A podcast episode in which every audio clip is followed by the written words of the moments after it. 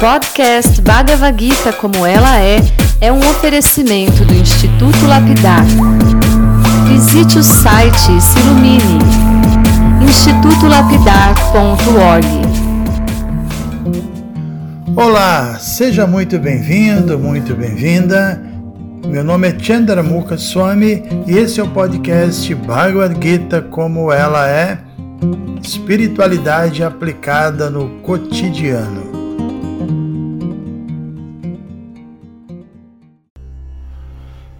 Hare Krishna, amigos, amigas, desejo um, um dia excelente a todos vocês. Vamos prosseguir aqui com nossos áudios da Bhagavad Gita.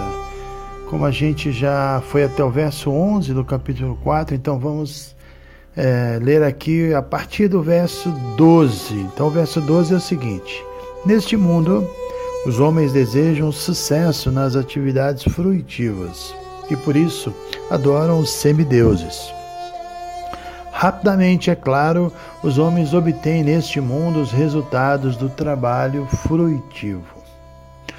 Ok, então esse é o primeiro ponto interessante a, se comentar hoje. Na verdade, esse tema dos semideuses, ele é tratado várias vezes aqui na Gita. Inclusive, nós já tivemos a oportunidade de falar sobre esse tema em áudios passados, né?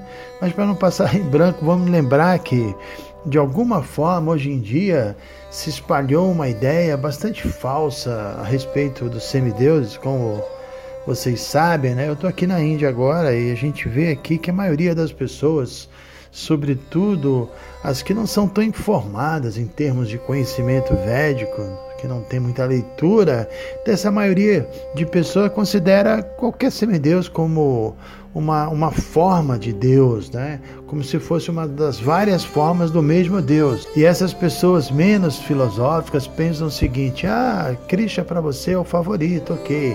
Para outro pode ser Ganesha, para outro ainda pode ser Hanuman e por aí vai, né? Quer dizer, na visão equivocada da maioria das pessoas, tanto faz. Mas a gente pode perguntar de onde essas pessoas tiraram isso? Das escrituras védicas é não foi, né? Nenhuma escritura védica afirma que a igualdade entre os semideuses e a pessoa suprema, o Krishna, pelo contrário. Mesmo em toda a Bhagavad Gita isso fica bem evidente que Cristo é a suprema personalidade e os semideuses são seus agentes, né? Os semideuses são partes integrantes de, de Krishna, de Deus, né? Enquanto ele, ele é o todo. Deus é, é um só e suas partes integrantes são muitas, são ilimitadas. Tem um verso famoso que diz Nitya Nityanam, que todo ser vivo na sua essência, ele é Nitya, ele é eterno, mas Deus é Nityanam, o eterno entre os eternos. Ele é o eterno com E maiúsculo, e nós somos eternos com, com, com E minúsculo. Inclusive, Brahma também diz: Ishvara Parama Krishna, que existem muitos Isvaras, controladores. Os semideuses são Isvaras, são controladores, mas, mas Ishvara Parama Krishna significa que Krishna é Isvara Parama, que ele é o, o controlador dos controladores, né? Assim como existem é, eternos em, com E minúsculo e o eterno supremo com E maiúsculo, existem os controladores com C minúsculos e o grande controlador, acima de todos, com C maiúsculo. Esse é Krishna. Ishvara Parama Krishna. Enfim, os semideuses, eles são seres vivos muito poderosos, né? eles são pessoas muito importantes, mas eles receberam o poder de Krishna para eles poderem administrar os assuntos desse mundo material, o ar, o sol, a lua, as águas e por aí vai. Então, considerar os semideuses como se eles estivessem em pé de igualdade com Krishna não é não é apenas um equívoco filosófico dos piores, mas é até uma ofensa. É considerado uma ofensa uma pessoa que canta o santo nome, canta o Mahamantra, canta a sua japa, mas acredita que os semideuses estão no mesmo nível, essa pessoa não vai obter realmente o, o verdadeiro benefício. Ela tem que entender é, filosoficamente a posição suprema de Cristo. Tecnicamente, uma pessoa que vê essa igualdade que não existe entre o semideus e Cristo, ela é chamada de Pachandi, que, que, que é um termo técnico que significa, na verdade, um ateísta. E se nós estudarmos as escrituras védicas, como os Puranas, por exemplo, sobretudo o Srimad Bhavata, a gente vai constatar que, que grandes semideuses como Brahma, como Shiva, como Indra e tantos outros, eles compuseram orações belíssimas de glorificação a Cristo, e eles deixaram bem claro é, as posições deles como subordinados a Cristo. Isso aí eles mesmos expressaram dessa maneira, e mas ainda assim esse verso que a gente acabou de ler fala sobre os Ritagyanas, que são pessoas que não investigam filosoficamente, porque na verdade elas não estão buscando a verdade absoluta, mas estão buscando resultados materiais imediatos. E aí sim, adorando os semideuses, elas vão conseguir tais resultados, né? Mas essas pessoas na Bhagavad Gita são consideradas menos inteligentes, porque será? Aí é simples, o resultado que elas obtêm é, de se adorar um semideus específico são resultados temporários. E uma pessoa mais inteligente quer resultados permanentes, porque os resultados permanentes são reais, os temporários são ilusórios. Os devotos, por exemplo, mesmo tendo desejos materiais, eles preferem adorar Krishna e eles dependem de Krishna por, por qualquer tipo de resultados, quer seja material ou espiritual. Então o devoto sabe que os semideuses, eles mesmos, vão desaparecer junto com toda a aniquilação desse mundo material. Eles mesmos são temporários, o que dizer os benefícios que eles podem oferecer, né? Então, os, os benefícios é, por adorar semideuses não são permanentes, né? E essa ideia de adorar os semideuses em troca de aquisições ou de glórias temporárias, isso só distrai a pessoa da verdadeira meta da vida, que é se desapegar das coisas materiais, é despertar o seu amor espiritual latente por Deus e por toda a criação de Deus. Enfim, de um modo geral, a maioria das pessoas, especialmente na era que a gente está vivendo, não se interessa pela, pela adoração direta a Deus de uma forma profunda e filosófica, porque a maioria está cheia de desejos materiais, de interesses mundanos, né? Isso é um fato. Então vamos aqui ao verso seguinte, que é o verso 13. Conforme os três modos da natureza material e o trabalho referente a eles. As quatro divisões da sociedade humana são criadas por mim. Isso aqui está falando de Varnasham Dharma, esse é o termo técnico. Aí ele continua: Embora eu seja o criador deste sistema, deve saber que, sendo eu imutável, continuo com a pessoa que não age. Isso aqui é outro ponto interessante, né? Que isso aqui está afirmando que ele é o criador das quatro divisões da ordem social, isso é um tema famoso, né? Os brahmanas são a cabeça da sociedade, é a classe dos indivíduos inteligentes que estão sob a influência do modo da bondade.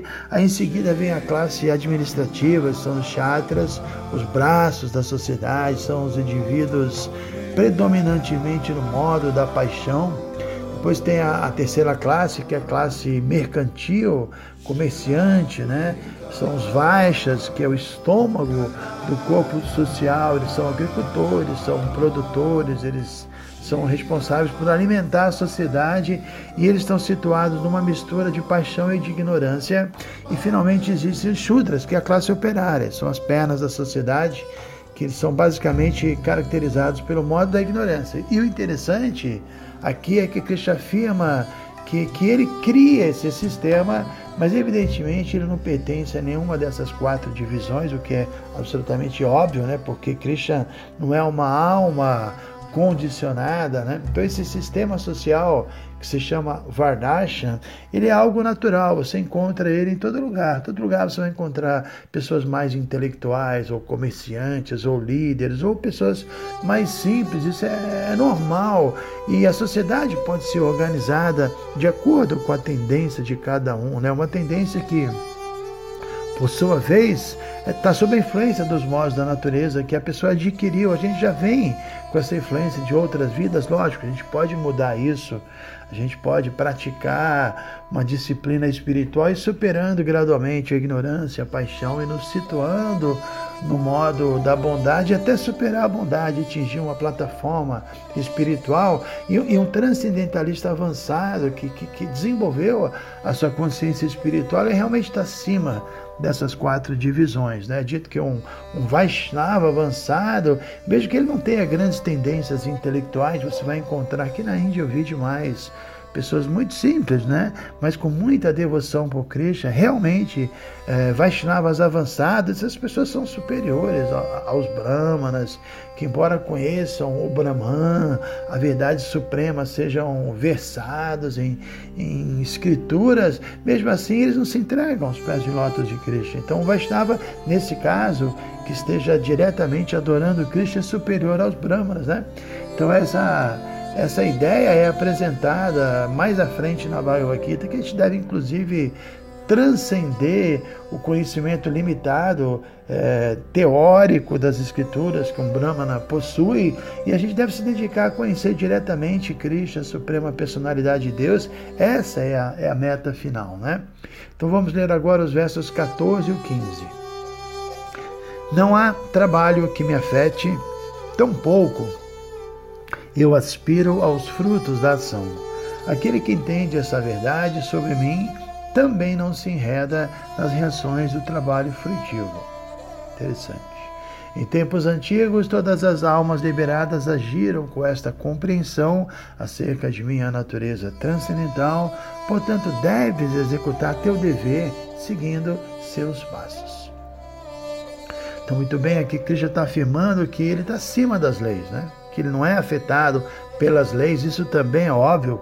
Um rei, por exemplo, não está sujeito às leis do Estado, é mesmo um simples policial, se ele estiver na captura de um ladrão, ladrão, por exemplo, ele está acima das leis do trânsito, ele não vai parar no sinal vermelho, nem vai receber multa, ele não vai precisar respeitar é, as sinalizações, né? porque ele está ali fazendo um trabalho importante. Então, sendo o criador desse mundo material, Cristo até a parte dele, ele não se afeta pelas atividades que ocorrem aqui no mundo material. E no primeiro verso do Bhavata, é, afirma isso, que embora Krishna crie, ele está parte da criação e, e mesmo assim ele está direto e indiretamente controlando os seus mínimos detalhes. Os semideuses são expansões dele que, que trabalham nesse controle, né?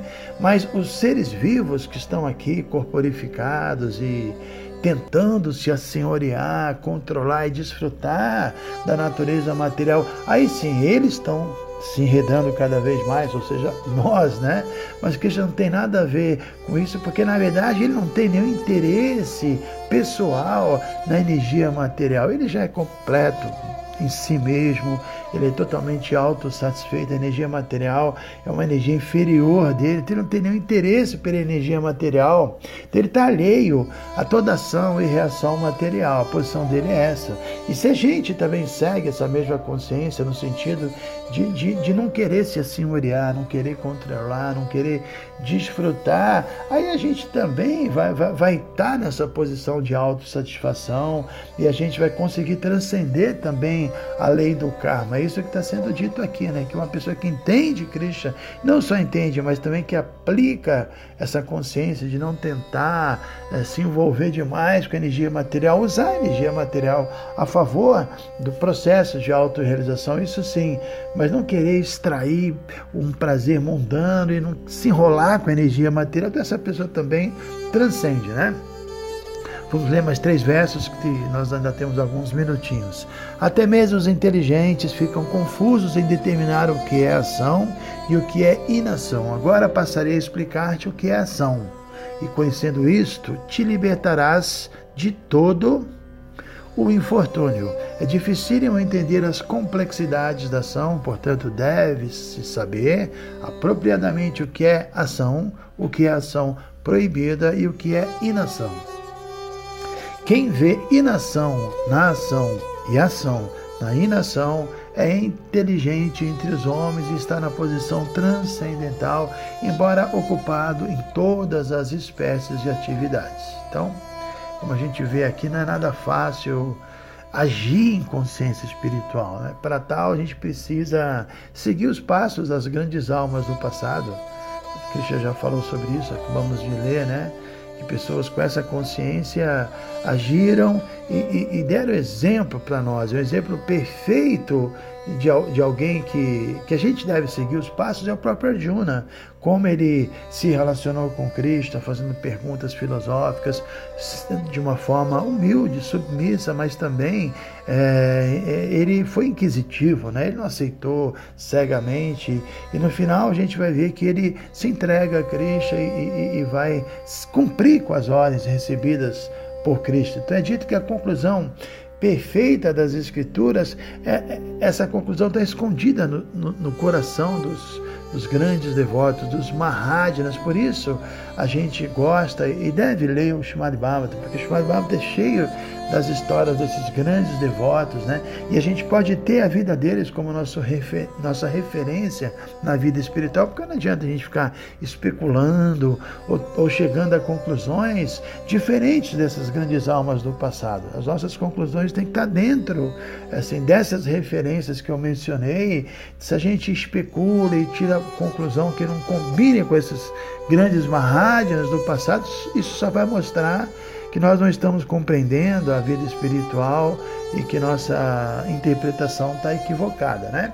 Então aqui afirma isso, que, que embora seja muito complexo saber como agir corretamente, quando não agir, é, qual é a ação que é passível de karma ou qual é a ação purificante, a melhor maneira de entender isso é entender que todas as ações nossas devem visar é, o o interesse de Krishna. Não pode visar nem o nosso interesse, nem o interesse de mais ninguém, mas visar o interesse de Krishna. Aliás, um devoto entende que o interesse de Krishna é seu próprio interesse, né?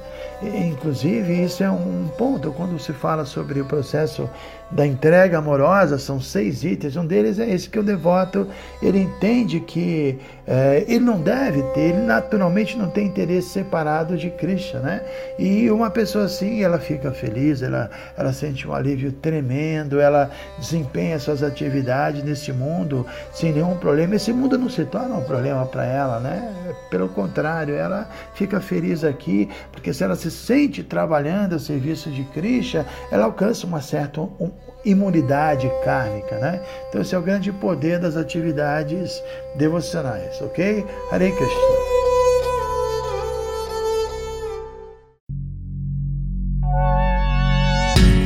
Se você se interessa por este conteúdo, não deixe de fazer o curso Bhagavad Gita para iniciantes com Chandramukha Swami.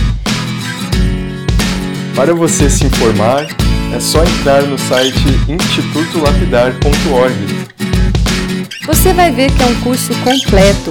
Você vai estudar todos os 700 versos e vai entrar nos principais elementos filosóficos da Bhagavad Gita. São bem mais de 100 horas de estudos. Você pode assistir a hora que quiser e quantas vezes quiser. Dá um pulinho lá então institutolapidar.org